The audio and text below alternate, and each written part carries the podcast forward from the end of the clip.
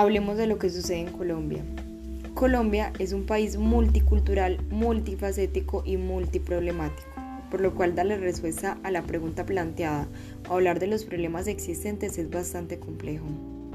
Pero hoy abordaremos las problemáticas principales de donde me surge la idea, como diseñadora, de crear deshidratadores solares.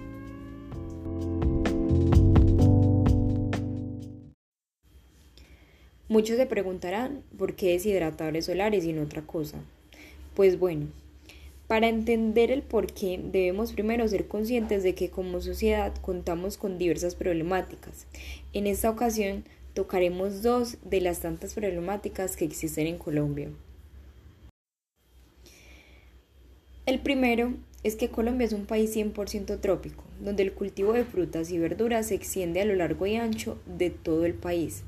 Esto ocasiona que Colombia se desperdicien anualmente 9.76 millones de toneladas de alimentos.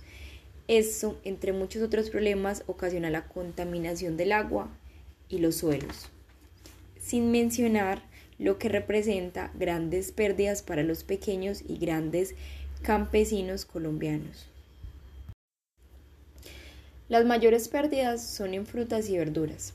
El foco mayor se encuentra en la producción con un 40.5% que equivale a un 3.95 millones de toneladas y en la post cosecha y el almacenamiento de las mismas que equivale al 19,8% que sería igual a 1.98 millones de toneladas. Cifras alarmantes, ¿no? Y más teniendo en cuenta que cada día 24.000 personas mueren de hambre en el mundo y de ellas 18.000 son niños y niñas entre 1 y los 4 años. ¿Te has puesto a pensar cuánta hambre podríamos calmar con los desperdicios que se crean en Colombia? Piénsalo. Por el otro lado, y para continuar hablando de nuestro campo colombiano, entre los procesos productivos rurales que requieren energía eléctrica se encuentran la limpieza, el lavado, la selección y transporte de sólidos, el despulpado, la molienda, cocción, calderas, hornos, generación de frío y equipos de refrigeración y el deshidratado. Todo esto se escucha muy normal, pero sucede que el uso de energías eléctricas genera diversos problemas, como lo es la destrucción al ecosistema, erosión del suelo, pérdida de vegetación y biodiversidad, y la contaminación del agua y los suelos. Estas son dos de las tantas situaciones que día a día desencadenan problemáticas en todo Colombia. En especial el campo, todo eso sin mencionar las demás problemáticas por las que atraviesan, entre ellas la desigualdad y la falta de oportunidades para estas zonas del país. Pero no todo es malo. Todo eso me llevó a cuestionarme cómo lograr disminuir las pérdidas de alimentos utilizando procesos que no sean tan nocivos y contaminantes con el medio. Pues bueno, tras varias consultas e investigaciones logré llegar a una hipótesis o posible solución. Es de ese modo como llego a los deshidratadores solares.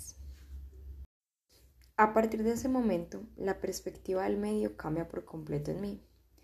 Es así como al darme cuenta del costo tan elevado de estos deshidratadores solares y de que sería casi imposible implementarlos en Colombia, llego a un objetivo y a un claro propósito de diseñar y crear deshidratadores solares que permitan la deshidratación de frutas, en especial a frutas rechazadas o aquellas frutas que por su estado de madurez en tiempos de cosecha se convierten en pérdidas para los productores. De este modo, podremos alargar la vida de estas frutas y crear un producto con alto valor nutricional que aporte progreso al campo colombiano. Y sí, como diseñadora industrial me veo en la responsabilidad de crear y diseñar objetos que aporten al bienestar y al progreso de las personas, que cambien realidades y respondan a las problemáticas actuales que se viven, en este caso, en mi país, Colombia.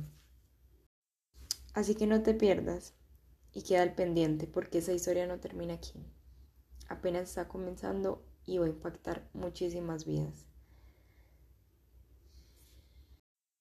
Así es pues que nos seguiremos escuchando por ese mundo virtual y les seguiré contando mis experiencias alrededor de toda esta travesía. No se despeguen de las historias de una diseñadora industrial en pleno siglo XXI. Culturicémonos juntos acerca de los deshidratadores solares en el tiempo. El proceso de deshidratación o secado es uno de los métodos más antiguos que ha utilizado el hombre para conservar sus alimentos. Dentro de los procesos de deshidratación que han existido a lo largo del tiempo, el hombre ha hecho uso del aprovechamiento de la energía solar, una energía renovable que es obtenida a partir de la radiación del sol.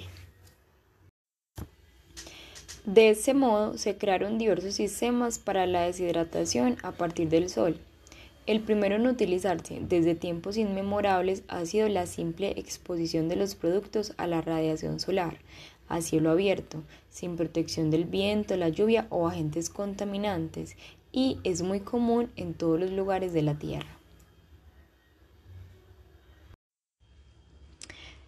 Esto ha llevado.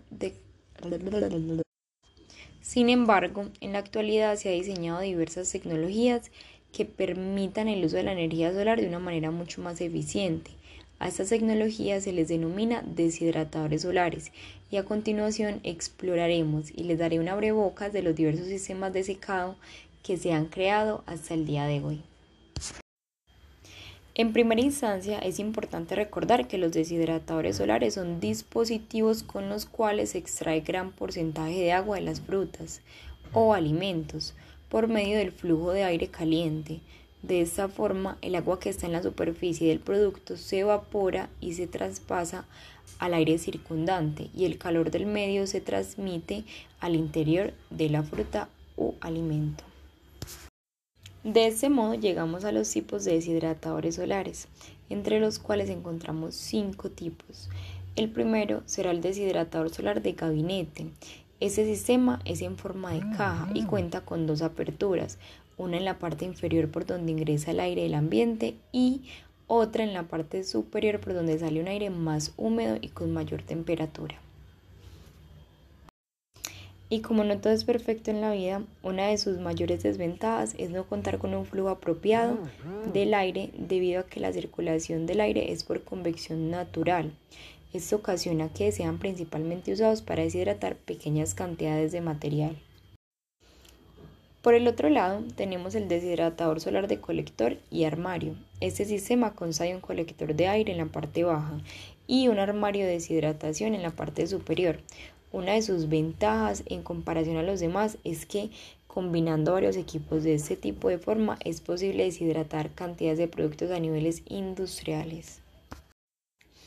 El siguiente es similar al anterior, pero en grandes dimensiones.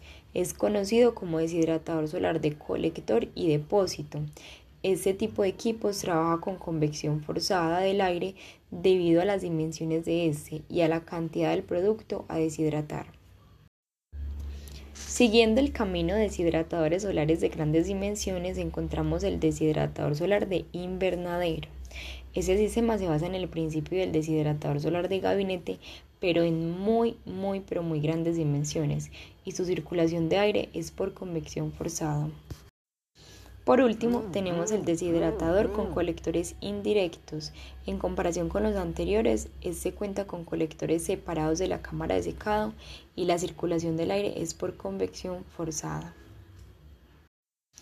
Luego de analizar esta información, Concluimos que el mejor sistema a la hora de deshidratar, según nuestras necesidades, será un deshidratador solar de colector y armario, ya que permite un mayor flujo de aire caliente a través de los alimentos y acepta una mayor cantidad de producto a deshidratar en comparación con el gabinete. Por el otro lado, el de colector y depósito tiene la capacidad de deshidratar a nivel industrial, pero requiere de una inducción forzada debido a sus grandes dimensiones. En cuanto a sus desventajas comparadas con los demás, este requiere que sea movido tres veces al día. En cambio, los demás tienen como desventajas poco flujo de aire, poca eficiencia e inducción forzada, lo que lo hace la mejor opción por donde se analice. Después de obtener esta información, se comenzó a investigar por las patentes que se han realizado en torno a estos sistemas de deshidratado solar, de colector y armario, de lo cual se obtuvo que países como México y Perú lideran el desarrollo de estos sistemas, en especial México, que cuenta con empresas como Saexa y ID Solar, que cuenta con diferentes diseños autónomos y con sistemas de respaldo que se adaptan a diferentes necesidades. Otros de los líderes en diseño y creación de deshidratadores solares patentados son Estados Unidos y China. Después de todo lo que hemos hablado, ¿cómo crees que se dan esas patentes? ¿Cómo crees que han logrado innovar y desarrollar nuevos sistemas día a día para lograr el aprovechamiento total de la energía solar? ¿Y cómo lidiar con el clima y las temperaturas y los cambios y la contaminación? Como yo estoy segura que si te interesa y quieres saber más y más acerca de estos deshidratadores solares patentados, te invito a que vayas y leas en mi blog El estado del arte. Ven y culturicémonos juntos acerca de los deshidratadores solares en el tiempo.